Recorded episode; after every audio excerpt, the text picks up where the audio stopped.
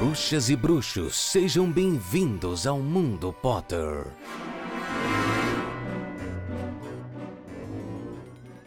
Tá começando agora mais uma edição do Mundo Potter. Eu sou Itamar Santos e semanalmente a gente tem um encontro para falar de Harry Potter. Eu não faço nada sozinho aqui. Eu faço este podcast com meu amigo Paulo Rodrigues. Às vezes, às vezes. Às vezes eu faço sozinho, mas em geral a gente tá sempre junto, certo, Paulo? Foi só uma vezinha nesse ano, para. Duas, talvez. É, mas foi suficiente para ser muito criticado. Não, foi suficiente para eles sentirem saudade de mim, amigo. Coisas totalmente diferentes. Verdade, verdade. Olá, pessoal, como vocês estão? Saudade de vocês. Semana passada o Ita não deixou eu gravar com vocês. Então meu coraçãozinho já estava aqui, ó, ansioso, porque voltei a ser quinzenal. O programa ficou semanal, mas eu voltei a ser quinzenal. Não gostei disso não, não quero isso mais não. Conta aí, como é que vocês estão? Como é que passaram a semana? Como que foi esse momento sem mim? Sem a minha presença, sem a minha voz. Eu sei, eu sei, vocês tiveram um Ita, mas eu sou mais bonito, então acontece. Bom, a gente aqui comenta capítulo a capítulo dos livros. A gente tá na nossa quarta temporada falando sobre Harry Potter e o Cálice de Fogo. Hoje a gente vai falar sobre o capítulo de número 32, Osso, Carne e Sangue, nosso episódio de número 93. Mas antes da gente iniciar esse programa e falar sobre esse capítulo, que é um dos meus favoritos deste livro, eu preciso falar algumas coisinhas importantes, principalmente sobre o episódio anterior, né? Eu queria dar um, uma pequena explicação, não que eu precise necessariamente, né? Mas eu queria agradecer que vocês foram muito compreensíveis, vocês sempre são, porque vocês são os melhores ouvintes que a gente poderia ter. É, eu e o Paulo não gravamos juntos porque aconteceu um problema familiar, assim, eu perdi meu avô, e tudo aconteceu muito rápido. E por conta disso, a minha agenda e a do Paulo não bateu. Porque a gente grava em torno de terça ou quarta-feira, as coisas aconteceram por volta de sábado e domingo, e mesmo tendo que viajar, porque meu avô não mora em São Paulo, ele mora numa cidadezinha de Minas Gerais, né, morava, e eu, eu tinha que viajar. Mas eu também não queria deixar vocês sem episódio, eu não queria furar essa, né, essa continuidade que a gente está tendo de ter um episódio semanalmente. Eu mandei mensagem para o Paulo, mas o Paulo estava em outra cidade, então não tinha como a gente gravar de emergência. Por sorte, a gente tinha um roteiro pronto. Isso também ajudou. E aí eu pus o episódio no ar. Não é o episódio do jeito que vocês gostam, eu sei. Faltou o Paulo, faltou muitas coisas das quais a gente faz semanalmente. Mas eu não queria deixar de não entregar para vocês alguma coisa e foi o que deu para ser feito. E eu fico grato por vocês terem ouvido e é isso. Mantivemos a programação semanal, embora a programação não seja o que estávamos acostumados e assim, tá tudo bem, voltamos e tinha está bem, isso é o importante para esse momento. Sim. Então, conseguimos partir para as próximas partes do episódio. Sabe qual é a próxima parte do episódio? Não, Paulo, qual é a próxima parte do episódio? É a parte que eles mandam um piquezinho pra gente. Sim, pessoal, vocês podem nos ajudar a manter esse podcast ativo, semanal e melhorando continuamente, mandando pra gente a sua colaboração, que pode ser feita a partir do Padrim, então você vai entrar lá em www.padrim.com.br barra Mundo Potter. Voltamos a ter programações a par... programações não, patrocínios a partir de um realzito. Sim, como prometido, é Lula lá e inflação caindo, entendeu? É uma coisa importante para vocês entenderem sobre o Padrim é que é uma forma de vocês ajudarem a gente a crescer o podcast e a manter esse podcast semanalmente. Vocês precisam entender um pouco da importância disso. A gente é um podcast 100% independente. A gente fala sobre uma obra já criada, estabelecida, e isso também dificulta que outras pessoas, né, tipo marcas, possam patrocinar a gente. Então, é um projeto 100% nosso e, e, e que não tem remuneração nenhum. Zero, nada. Assim, as plataformas não pagam a gente. Não é o YouTube aqui. Isso é um podcast. Você ouve podcast, você sabe do que eu tô falando, porque você escuta mais do que um podcast. Eu sei disso. Eu sou, eu ouço podcast. Eu ouvia muito mais podcast ainda antes de eu fazer o meu próprio podcast. Então, eu sei que você sabe. Então é muito importante para que a gente possa ter algum recurso para que a gente possa resolver problemas técnicos, questões de áudio, edição. A gente com certeza entregaria muito mais, por exemplo, se a gente, enfim, eu não vou ficar falando demais, porque acho que já deu para vocês entenderem, né?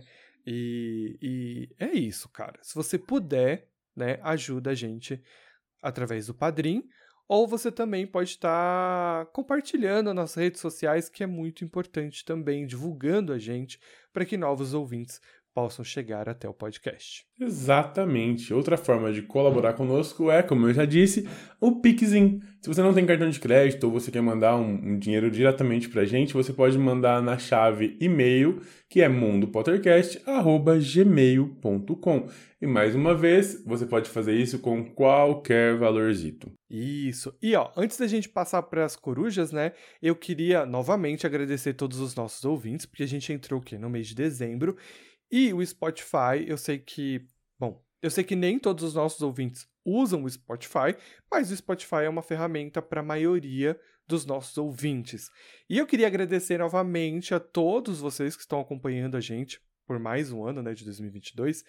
E, e eu queria falar muito sobre os números que a gente teve esse ano, é porque o Spotify faz isso, né? A gente aparece na lista de vocês e a gente também recebe os dados bonitinhos de vocês, né? Como vocês se comportaram ouvindo a gente ao longo do ano, que é muito legal. Acho que primeiro agradecer a todo mundo que compartilhou e marcou a gente nas redes sociais, a gente repostou todo mundo. E se esquecemos alguém, já peço desculpa. Acho legal também a lista, mas eu acho que não, eu acho que eu repostei todo mundo, porque foi bem na semana conturbada, então é sempre bom deixar um disclaimer. Eu amo ver a gente na lista de vocês e eu amo ver as pessoas que estão na lista de vocês. Isso é muito legal assim, e ver que a gente faz parte assim de de pessoas que escutam coisas muito legais.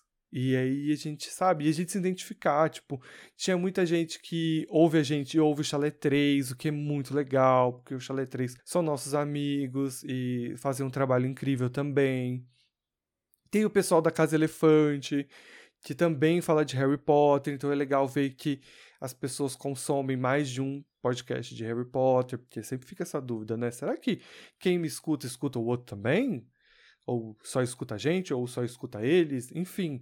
E é legal poder ver que sim, tem espaço para todo mundo, claro que tem, até porque cada um faz um job totalmente diferente do outro. Isso é muito legal. E podcasts que eu consumo na lista. Eu vi gente ouvindo Modus Operandi, que é uma coisa que eu amo. Uh, gente ouvindo o Diário de Bordo, que é sensacional. Paulo, você tem que ouvir o Diário de Bordo. O Diário de Bordo é a sua vibe, Paulo. Eu vou hum. mandar para você o link depois. Enfim, é um podcast diário de mais ou menos 20 minutos. Eles, eles dois são maravilhosos, assim. Você vai amar, eu acho. Manda Sei lá. lá. Eu vou mandar para você depois. Enfim, agradecer e falar de números importantes, né? A primeira coisa é que a gente ficou entre o top 10 de 664 ouvintes. Isso é muito legal. A gente também ficou uh, em top 5 dos 452 ouvintes que nos ouvem. E a gente ficou em primeiro lugar de 115.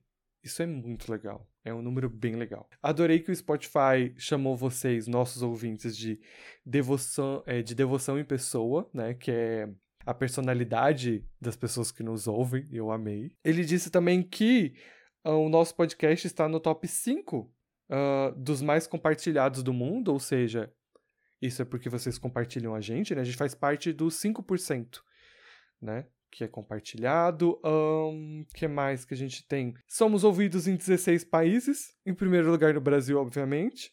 E em segundo, em Portugal, que eu achei interessante. E em terceiro, Itália. E eu sempre falo, gente, se vocês quiserem, né? Que, que de uma visita na casa de vocês, a gente tá sempre disponível, né, Paulo? De preferência que pague a passagem, né? É, não, aí já é abuso, né, Paulo? Mas se a gente se a gente já tiver hospedagem, já não tá bom, não? É, tá. que mais? Uh, a gente criou mais de 1.700 minutos esse ano. E isso Hablamos. é... Hablamos. Isso é mais que 97% dos podcasts faz. Ou seja, entregamos, Paulo. Entregamos muito. Eu tô muito contente. Falar esses números são importantes para ficar registrado no podcast, para as pessoas entenderem o nosso trabalho e, e estamos gratos por vocês. É isso. E o trabalho que esse trabalho dá, né?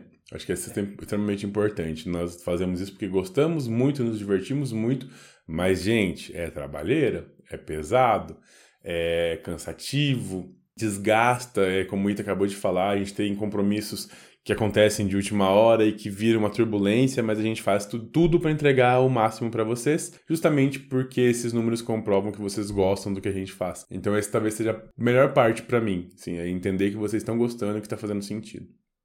Exatamente. Eu acho que agora a gente pode passar para as corujas, porque a gente tem duas corujinhas hoje, né, Paulo? Uhul, voltamos a ter corujas.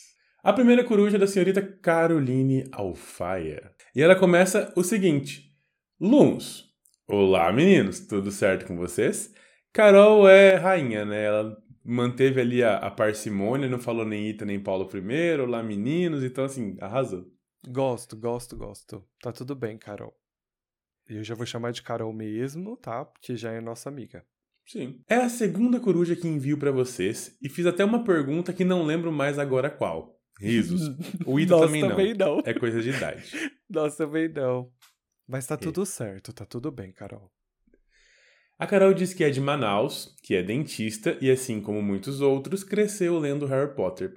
Porém, como oh, morava eu no achei interior. fofo. Bom, peraí, peraí, peraí. Ela é dentista, igual os pais da Hermione. Achei fofo. Carol, você é a favor de magia para consertar dentes ou você prefere os métodos tradicionais?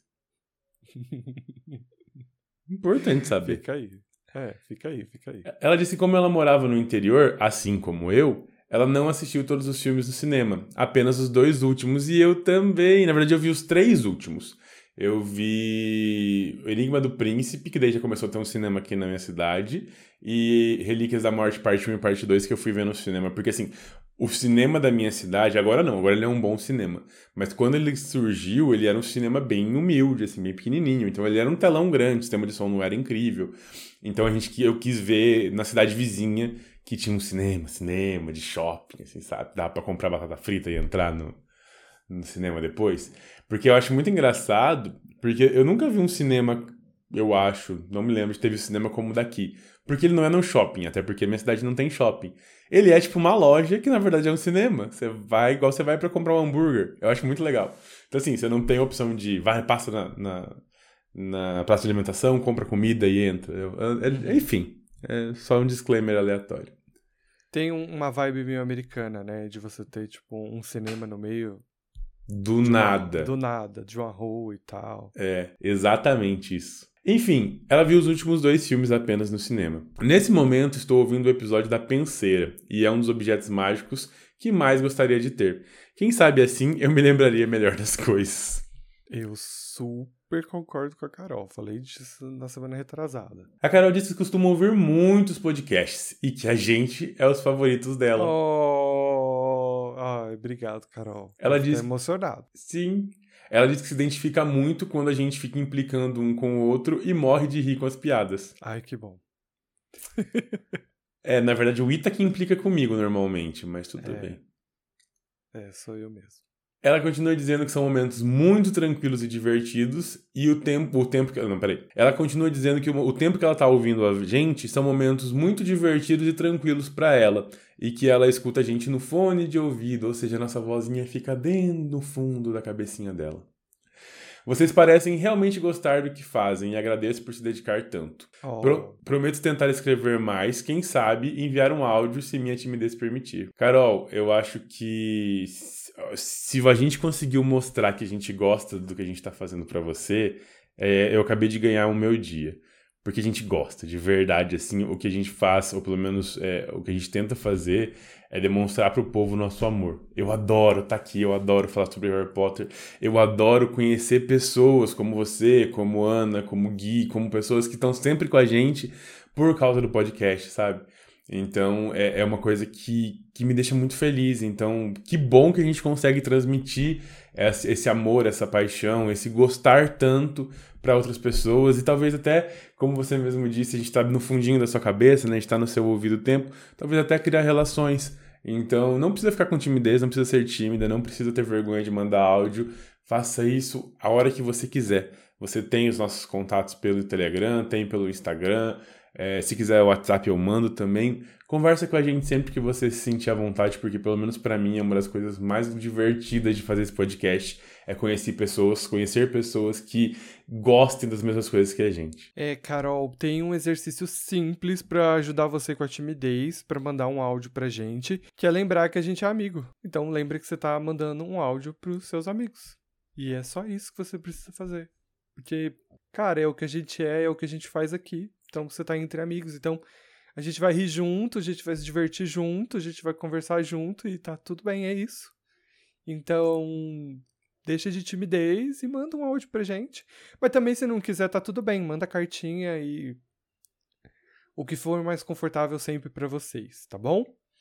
Beijão e a gente ela, pode ir pra próxima. Ela manda beijos de luz e eu amei que ela manda até breve. Ou até seja, ela breve. vai voltar. Ela vai voltar. Beijo, Carol! Beijo, Carol. Nox. A nossa próxima coruja vem de Ana Paula Fernandes.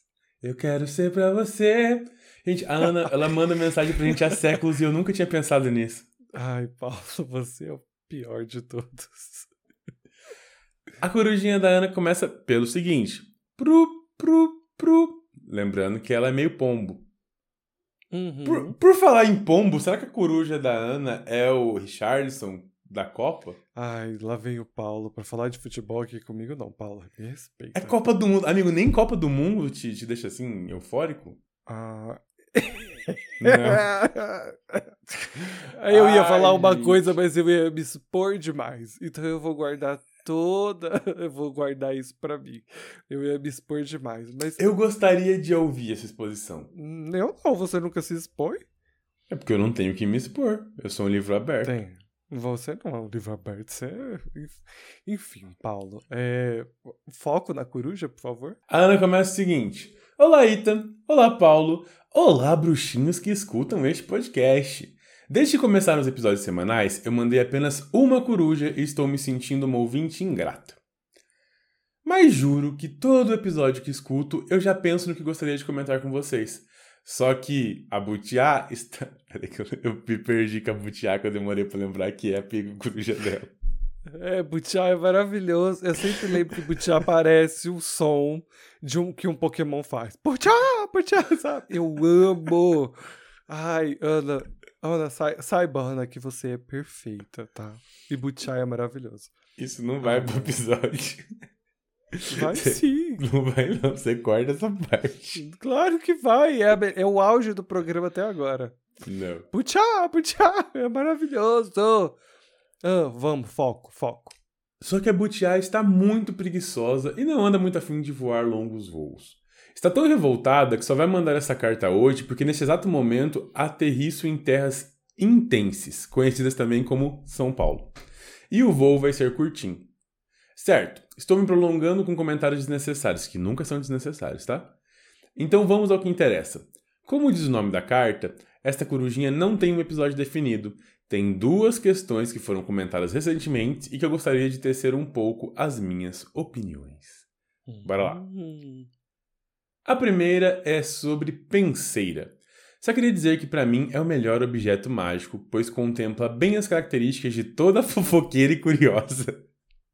Amei, verdade.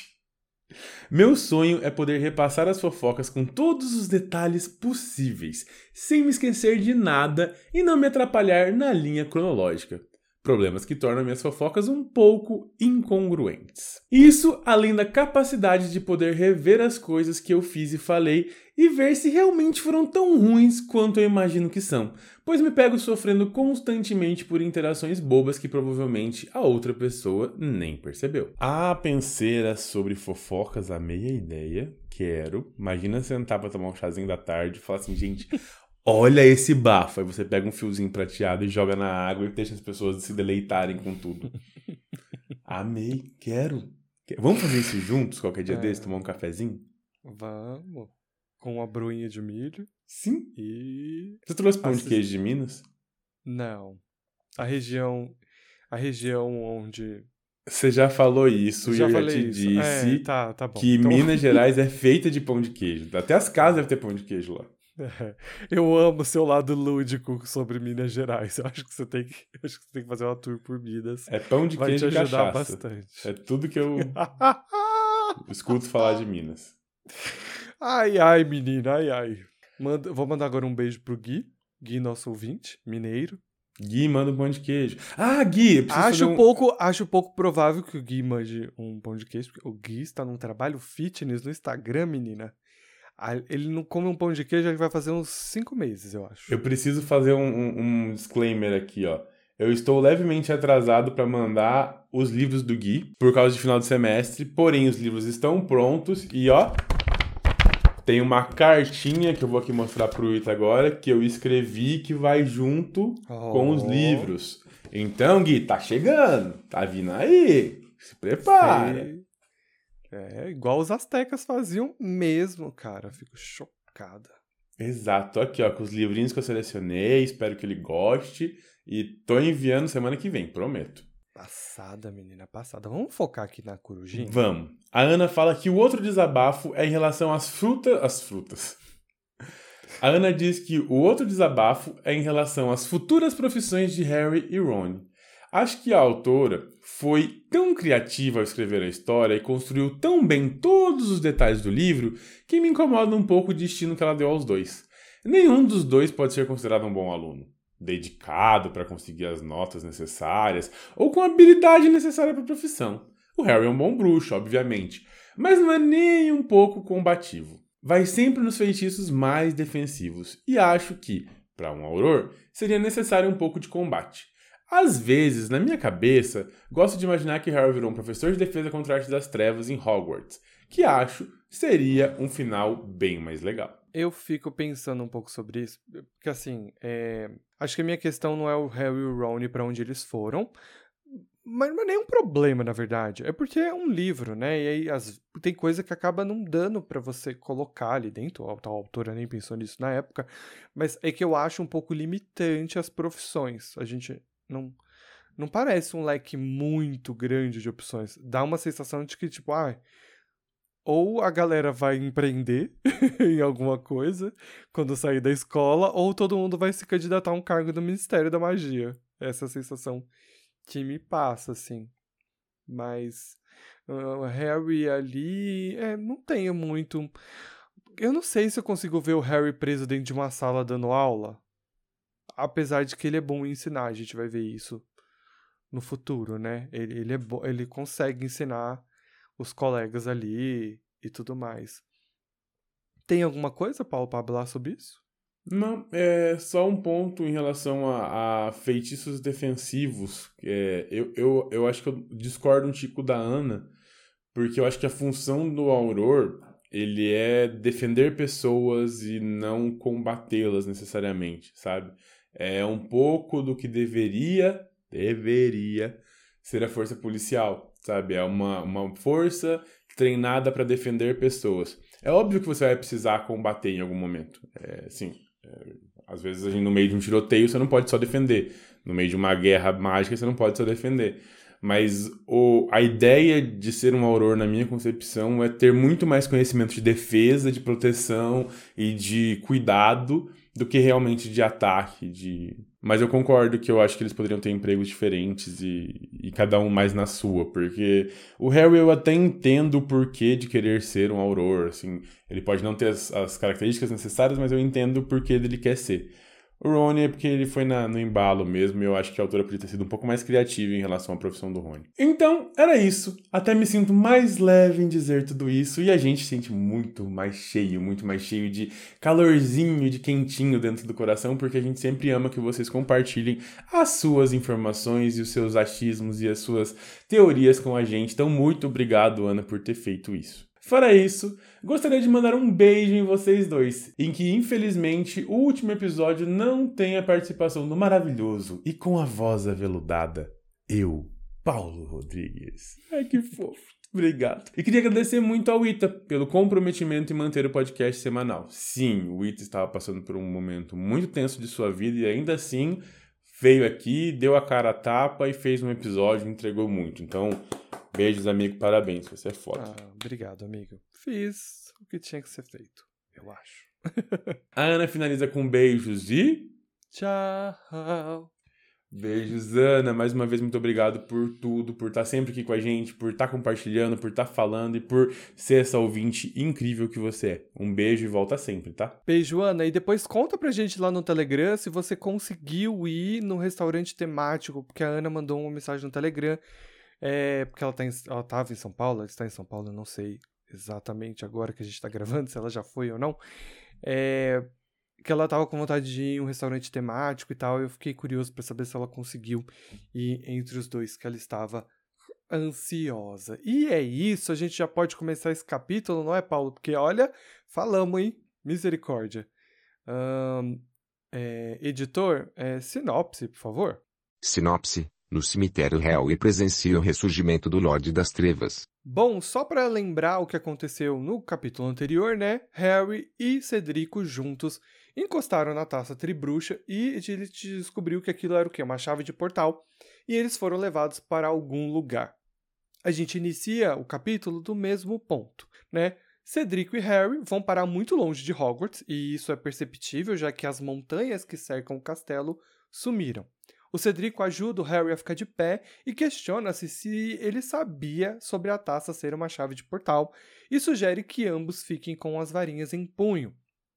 Ambos se perguntam se isso é parte do torneio tribruxo. Nesse momento, eles estão o quê? No vilarejo de Little Hangleton, mais especificamente no cemitério do vilarejo. E é bom a gente lembrar que é nesse ponto que o, cap... que o livro se iniciou, né?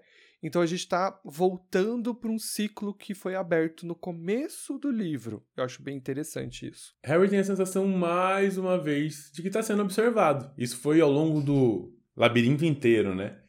E não demora muito até que uma figura encapuzada aparece carregando alguma coisa nos seus braços. Uma coisa cheia de panos, de vestes, alguma coisa que talvez parecesse um bebê. Os três se entreolham. Harry e Cedrico estão muito intrigados com o que está acontecendo. Uma voz fina, árdua, diz o seguinte: mate o outro. E começa-se uma nada. Simplesmente alguém pega uma varinha e diz o seguinte: abre aspas. Um zunido e uma segunda voz que arranha o ar da noite. Avada Kedrava. Um relâmpago verde perpassou as pálpebras de Harry e ele ouviu alguma coisa pesada cair no chão ao seu lado.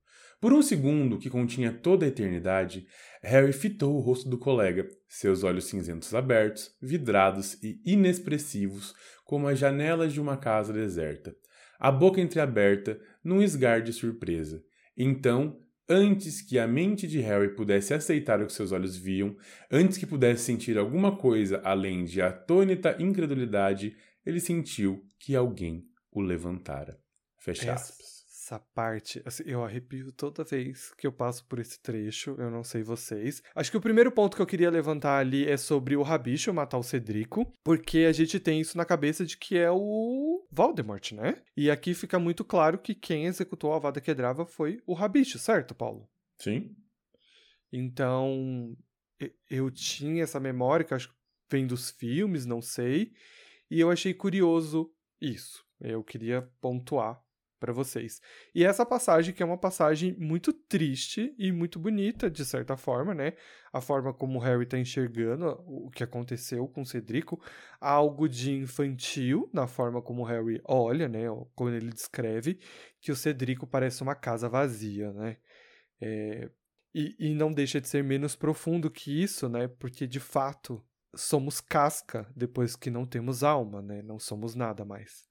Então é triste e acho que também o que é interessante é que o impacto da morte nem sempre ele é sentido na hora e aí a gente tem isso no último trecho, né? Quando você diz que é, que antes que o Harry conseguisse é, sentir alguma coisa além de o choque pelo acontecimento, ele já tá passando por outras coisas, porque, enfim, a vida é isso e, e a situação que o Harry se encontra o leva a esse momento. Ele não, não tem como sentir o luto pelo Cedrico porque outras coisas estão acontecendo à sua volta. O rabicho prende e amordaça o Harry na lápide de Tom Riddle, impossibilitando de falar e de se mexer. Tudo o que pode fazer é assistir. O corpo de Cedrico, a taça e a sua varinha estão a uns 6 metros de distância no chão. No chão, aos pés do Harry, tem um embrulho que o rabicho estava segurando nos braços, e o Harry diz que ele se batia muito, ele se mexia muito. E em volta, circulando, tá a cobra, a Nagini, que o Harry até então só tinha visto ela é, nas visões, nos sonhos, né?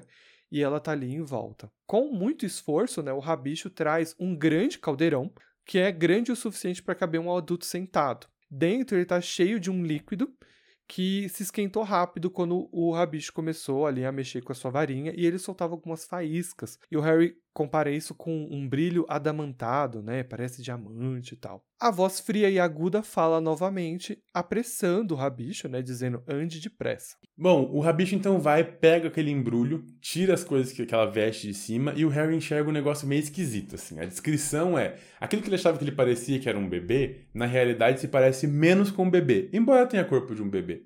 Ele fala o seguinte: você vira uma pedra, um pedaço de madeira ao contrário, que estava muito tempo no chão, e a cara do Voldemort daquele momento, entendeu? É uma coisa meio tábua, meio gosmenta, meio musguenta, um negócio bem esquisito, todo escamoso, um rolê estranho. Essa coisa esquisita aí, que parece um bebê, mas não é um bebê, passa os braços pelo pescoço do rabicho e nesse, nesse gesto ele retira o capuz do rabicho. E o Harry percebe que o rabicho está com nojinho, entendeu? E quem não estaria? Quem não estaria com nojinho? Nas palavras do Harry, Voldemort era feio, pegajoso, cego e parecido com uma criança, um, um humanoide, eu vou dizer assim, era uma, um mini humanoide, uma criancinha. Ele era pelado, escamoso, tinha uma cor escura avermelhada, pernas e braços finos e lembrava uma cobra de olhos vermelhos brilhantes. Ele poderia ser basicamente um Pokémon muito nojento da primeira evolução um filhote de cruz credo. Sabe quando seus avós, pais, mães falam assim, ai, parece um filhote de cruz credo? Então, é um filhote. Isso aí, isso aí é o um filhote de cruz credo. A bicha então coloca o seu mestre dentro da poção e ele pode ouvir um chiado e o som de algo batendo assim, ó, blu, blu, blu, pá, no chão. E o Harry pensa: Meu Deus, se afoga, meu Deus, se afoga, meu Deus, se afoga, por favor, morre, filho, morre! Mas não rola. Durante e... todo o ritual, o Harryzinho está ali, ó, com dor de cabeça, cansado e pedindo a Deus, sei lá, quem que é o Deus do Harry, para fazer com que o, o, o processo ritual dê errado. Isso é uma constante, né? O Harry passa esse capítulo todo assim. A cada processo que o Rabicho vai fazer, o Harry fica: tomara que dê errado, tomara que dê errado, tomara que se afogue, tomara que se afogue. E tem sempre essa alusão ao Voldemort parecer um bebê. Isso é uma coisa constante também no capítulo, né? Exato. Bom, o Rabicho ele se tremia todo e ele parecia muito assustado. E, como o Harry disse, né, ele também tinha essa cara de nojo, né, toda vez que ele tinha que encostar ali no mestre dele. Mas assim, o Rabicho ele segue a sua missão. Bem, ele cumpre tudo que ele tem que fazer, né? Então ele ergue a varinha dele, fecha os olhos e começa a entoar algumas palavras enquanto faz esse feitiço, essa poção, esse ritual todo aí com o seu mestre. Então ele diz o seguinte: Osso do pai, dado sem saber, renove o filho. E sobre os pés do Harry, no solo, né, ele se racha, e de lá sai uma fina poeira que é colocada dentro do caldeirão.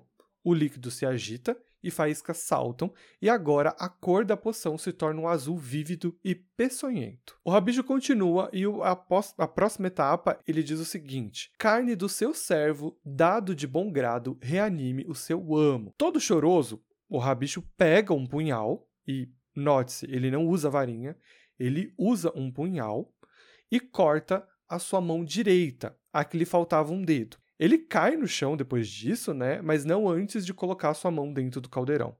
O Harry já tinha previsto, né, quando ele, quando ele falou as palavras, que alguma coisa desse tipo ia acontecer. Então o Harry fecha o olho, mas mesmo assim o Harry ainda consegue ver que quando a mão cai na poção, ela se torna um vermelho vívido. E a gente segue para a última etapa, aonde o Rabicho diz o seguinte: sangue do inimigo tirado à força ressuscite o seu adversário.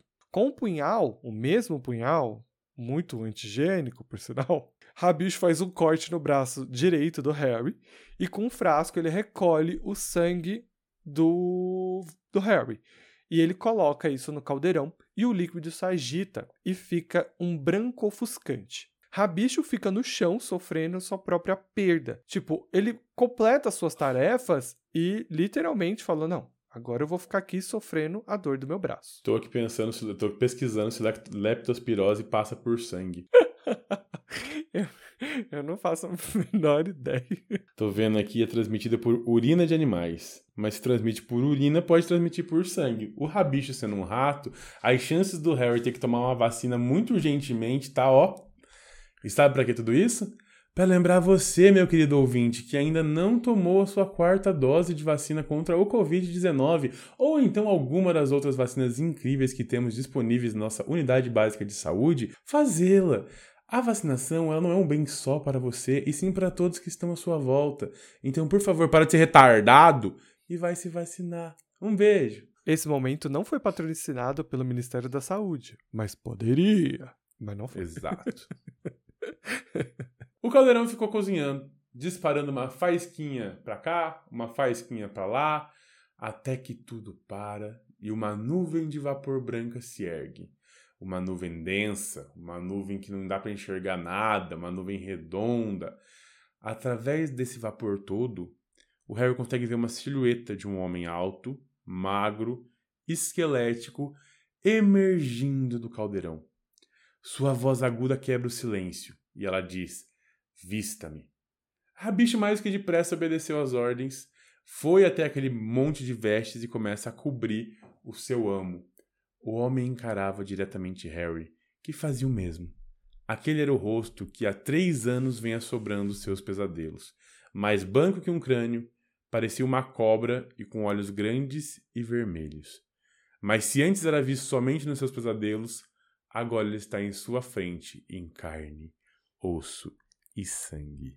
Antes de eu comentar algumas coisas sobre todo esse processo de criar esse, essa poção, esse, esse rejuvenescimento, essa ressurreição, ahn, seja lá como você queira chamar o retorno do Lorde das Trevas, eu queria saber de você, Paulo, o que você achou? Sua opinião sobre esse capítulo, sobre o que rolou. Você curtiu ou não curtiu? Eu amo esse capítulo, eu acho que a gente tem uma demonstração mágica muito poderosa. Eu acho que a gente tem uma construção incrível e um, um rumo onde a magia pode chegar. Porque até então a gente está acostumado com magias que são formulações mágicas, né? Então, tipo, Avada Kedavra, a pessoa morre. É, Império, a pessoa. Enfim. E aqui não. Aqui a gente tem uma criação de um feitiço, de uma peça das trevas, como ele vai dizer daqui a pouco, que tem parte que ele criou, tem parte que ele se adaptou de outras pessoas, tem magia sim, tem poção, tem peças importantes que são ossos de, de pai, sangue de inimigo, carne. Então tem, tem pedaços que foram construídos e, e- e- que criou uma pessoa. sabe? Quase um Frankenstein. É quase um Frankenstein, só que é um Frankenstein mágico. Uhum. Então, assim, eu acho incrível o fato de que a gente, nesse capítulo, e talvez seja o único capítulo que isso aconteça, de que a gente consiga enxergar até onde pode ir a magia. A magia não é só o básico, ela tem experimentações que podem ser feitas, experimentações essas que, neste caso, eu não aconselho que seja feita, né? Deixe seu pai descansar em paz, não vai ficar roubando o osso dele do, do cemitério. Mas, ao mesmo tempo, a gente consegue imaginar para onde a gente pode ir. Se com ingredientes tão sinistros a gente consegue refa- refazer uma pessoa, o que eu conseguiria fazer com outros ingredientes não tão pesados e com o auxílio e o direcionamento de uma magia certa? Exato. E a gente vê, é, co- como você falou, a, a magia se desdobrando em várias, é, em várias formas, né? A gente consegue enxergar o que o Voldemort fez dentro das matérias que o Harry está tendo. Então a gente consegue entender a construção ah, do aprendizado como um bruxo, né? Porque ah, nem tudo se resume a um objeto mágico, nem tudo se resume a né, o objeto mágico eu digo é a varinha, né? Não, se, não é necessário somente a magia, mas os processos, o respeito ahn, ao feitiço entoado Porque o, o Rabish poderia simplesmente jogar os objetos lá dentro, mas tem o ritual, né? Tem o local onde eles estão. Tem tudo ali para formar, é, para criar esse evento que eles estão construindo. Isso é muito legal. Isso é, é, é bebê de de mitologia, de histórias antigas, de, de, de para enriquecer essa história. Então eu acho isso muito interessante. É um capítulo tão curto, mas é um capítulo muito bom. E aí, e aí eu queria, assim, a gente analisar de fato as coisas que foram feitas. É, obviamente, que é a, a partir da minha opinião, um, eu vou falar de símbolos aqui que foram usados, mas assim, é, com todo respeito, é de uma forma muito rasa, porque símbolos têm diversas. Um, como é que eu posso explicar? Ramificações de gente que realmente estuda eles. Então, isso vai ser baseado mais na minha opinião e também dentro das informações que foram entregues pelo próprio livro, tá? E não é uma verdade. Assim, a gente tem alguns fatos, eu vou pontuar, né? que realmente está na obra, e algumas coisas assim é a forma como eu enxergo, e eu deixo aí também aberto para você aí em casa analisar e pirar também né, nesse processo que foi feito e mandar para gente, porque a gente vai adorar ver isso. E eu vou coment... eu vou falando e o Paulo, se puder, comente se ele gosta, se ele, se ele acha legal, se ele não acha, da pira que eu tive, né? Mas vamos lá. Uma coisa importante, né, é que essa poção é uma criação do Voldemort, né, com a ajuda da Nagini. A gente vai saber melhor sobre isso no próximo capítulo, porque ele mesmo fala sobre isso. E eu dividi esse processo em três etapas, e não são as três etapas que você está achando que é o, o título do capítulo, tá? A primeira etapa que eu enxergo nisso tudo é a criação de um corpo que seja rudimentar e fraco, né, até que o Voldemort possa chegar à poção que ele fez agora. E a gente vai saber disso melhor no próximo capítulo, porque ele explica. Porque tem essa questão, né? Como é que o Voldemort está segurando a varinha se ele estava numa forma etérea? E aí no próximo capítulo a gente entende isso melhor. Porque o Voldemort, junto com a Nagini, criou uma poção que eles conseguiram ter esse corpo que o Harry chama de bebê ao longo do, desse capítulo todo. E então ele cria esse corpo rudimentar, que vai ser a primeira etapa aqui para que ele possa evoluir para um outro corpo. Uh, a gente também vai ficar sabendo no futuro que a ideia era um corpo imortal. A gente também já tinha uma ciência disso lá em A Pedra Filosofal, mas que isso não deu certo, então ele se adapta. Uh, ah, para concluir o objetivo, ele precisa de elementos que ele julga serem. Uh, não que ele julga, né? Ele deixa claro que são parte de magia das trevas, são peças de magia das trevas, né? Que são osso humano, carne humana e sangue humano. Então, a primeira fase é o Voldemort sai dessa forma etérea, passa para essa forma embrião, né, essa forma feto. Acho interessante falar que para essa forma rudimentar ele usou sangue de unicórnio e o veneno da Nagini. Dentro desse processo, ele se alimentou de veneno da Nagini para mantê-lo forte. E aí a gente fecha a primeira parte. É. A parte mais importante disso daí é que eu acho assim: é... ele precisa de ter um corpo frágil para que ele seja transfigurado em um outro corpo. Então, o que a gente está fazendo, o que foi feito nesse momento, é dar uma forma física pro, pro Voldemort, né? É uma forma física estranha, feia, talvez até inútil, porque ele é fraco, né? Mas é uma forma física que vai poder ser transfigurada de outro para outro formato, para outra é, enfim, para chegar na onde ele vai realmente chegar. Então é, é uma, um primeiro ponto. Esse primeiro ponto precisa sempre acontecer? A gente não sabe, né? Talvez esse feitiço, essa poção, só sirva para esse caso específico do Voldemort. Talvez não sirva para mais nenhum outro. Quantas pessoas têm Horcrux? Opa, nem falei esse nome. Quantas pessoas têm Horcrux e quantas pessoas na vida vão? Então, assim, talvez não sirva para mais nada a não ser para isso. Ou talvez, a depender, pode ser que sirva para, sei lá, ele perdeu metade do corpo e quer recuperar metade do corpo. Então ele não precisaria desse primeiro primeira etapa. Não sei, suposições. Uhum. Mas eu acho importante entender que esse primeiro ponto é extremamente importante porque a transfiguração não pode acontecer do nada para o nada. Então, de novo, a transfiguração ela tem muita química envolvida, muita física molecular.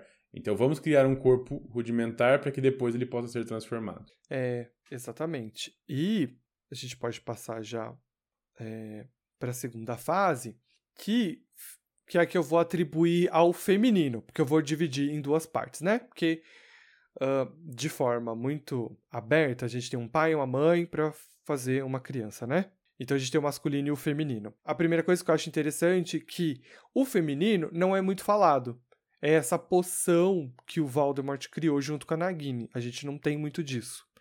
O masculino vai ficar por conta desse ritual que a gente viu sendo feito, que tem a ver com, com, com umas partes muito mais literais, né? Mas enfim, uh, o caldeirão é praticamente um útero, se a gente for pensar nessa forma, né? E lembrando que o Harry, de novo, ele fica citando o tempo todo, comparando o Voldemort, né?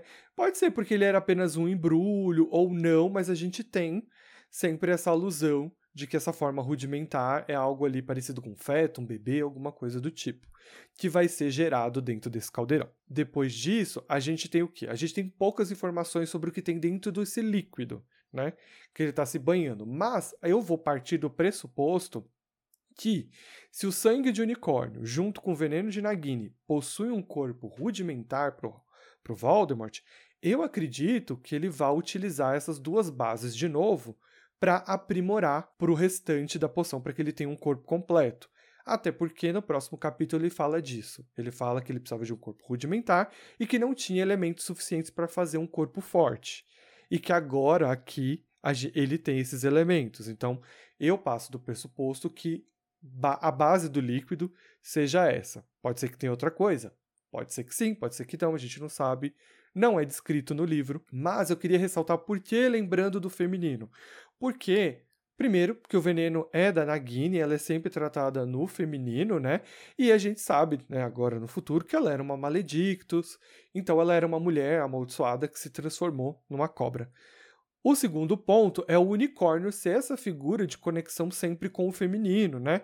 Então, sempre pronta ali, mais próxima do feminino. Então, a gente tem aí a base para criar essa poção e vamos dizer esse útero aí para gerar esse novo corpo que o Voldemort precisa. Eu não sei que tipo de orégano você queimou para pensar nisso, mas faz sentido. É tudo que eu tenho a dizer. Eu não queimei orégano nenhum, eu só, eu só viajei bastante. a terceira parte é a mais ritualística, né, aqui, porque é onde a gente tem toda essa intuação do rabicho, né, essa coisa teatral, e ele colocando os itens que faltava para essa poção ser concluída. É onde a magia fica mais dark, né? Porque é onde ela envolve primeiro. Vou chamar de magias visas, bem emo.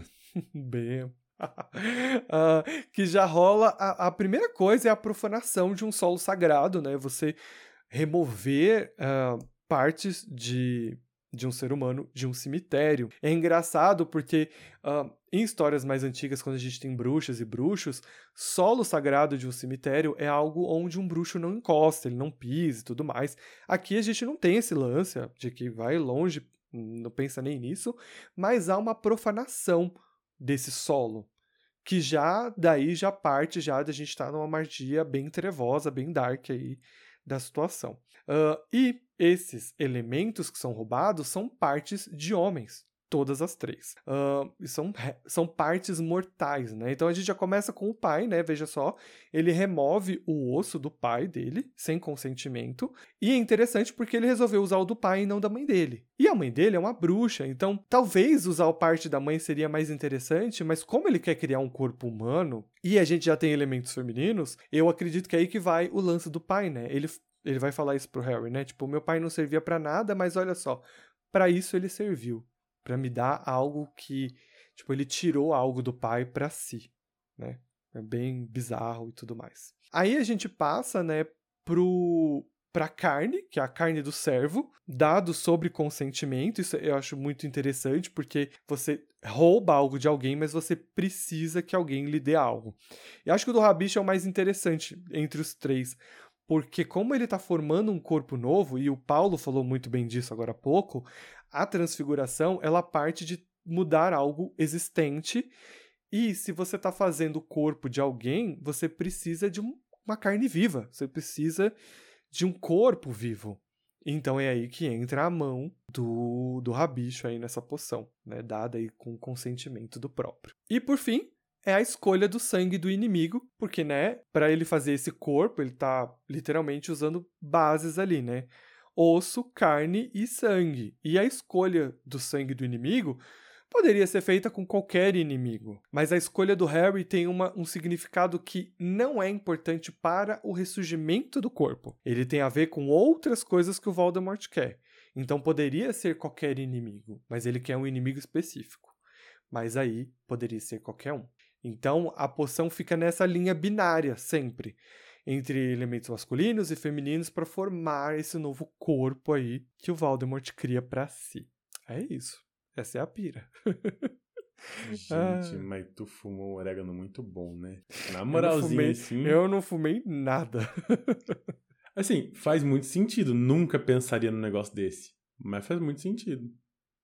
Ah, que bom que eu não brisei demais. Não, brisou, brisou. mas faz sentido. Mas brisou. Ok, ok. Tem que mandar isso lá pra JK pra ver se ela aceita. É... Às vezes é algo que ela pensou, né? Porque ela fez tudo bem detalhadinho ali, então talvez Sei seja. A, até porque a, a, obra é muito binária dela, ela sempre trata o masculino e o feminino, então. Uh, se ela estava fazendo um corpo novo para ele, ela, ela, tipo, elementos da mãe e elementos do pai. Eu acho curioso que a mãe em si, a gente pode associar a essência do Voldemort, né? Por ele ser um bruxo. E essa é a parte da mãe que ele está trazendo, porque ele não traz de fato alguma coisa da mãe dele para essa poção, né? Só vemos ele trazer algo do pai. Porque se eu fosse criar alguma coisa, eu procuraria material genético de ambos os lados. Mas não há esse, esse interesse nele. Você tá muito Enfim. Narutinho agora, pensando em transformação genética e incorporação de corpos, de criação. Você tá praticamente Orochimaru. Ah, aqui é, é, é muito. É, é, muita cultura pop. é, é, muita cultura pop, muito livro lido, é muito filme série assistido. Aí a gente fica assim, cara. Mas conta pra gente o que, que vocês acharam desse capítulo. Vocês gostaram, não gostaram? Curtiram aí essa análise que eu fiz aqui e tal? Vocês têm uma análise melhor que a nossa? Manda pra gente. Fico curioso para saber. É isso, pessoal. Daqui a pouco a gente se encontra. Semana que vem no capítulo de número 94, aliás, no episódio de número 94, capítulo de número 33, o Comensal da Morte. A gente vai finalmente conhecer quem era o grupinho rebelde de Voldemort na escola. E olha, e é um capítulo interessante, tem muita coisa pra gente comentar sobre ele, tá? Olha, é muito é um, é um bom capítulo também. Gosto bastante. É isso. A é gente isso. se vê na semana que vem. Um beijo. Um beijo, um grande abraço e tchau.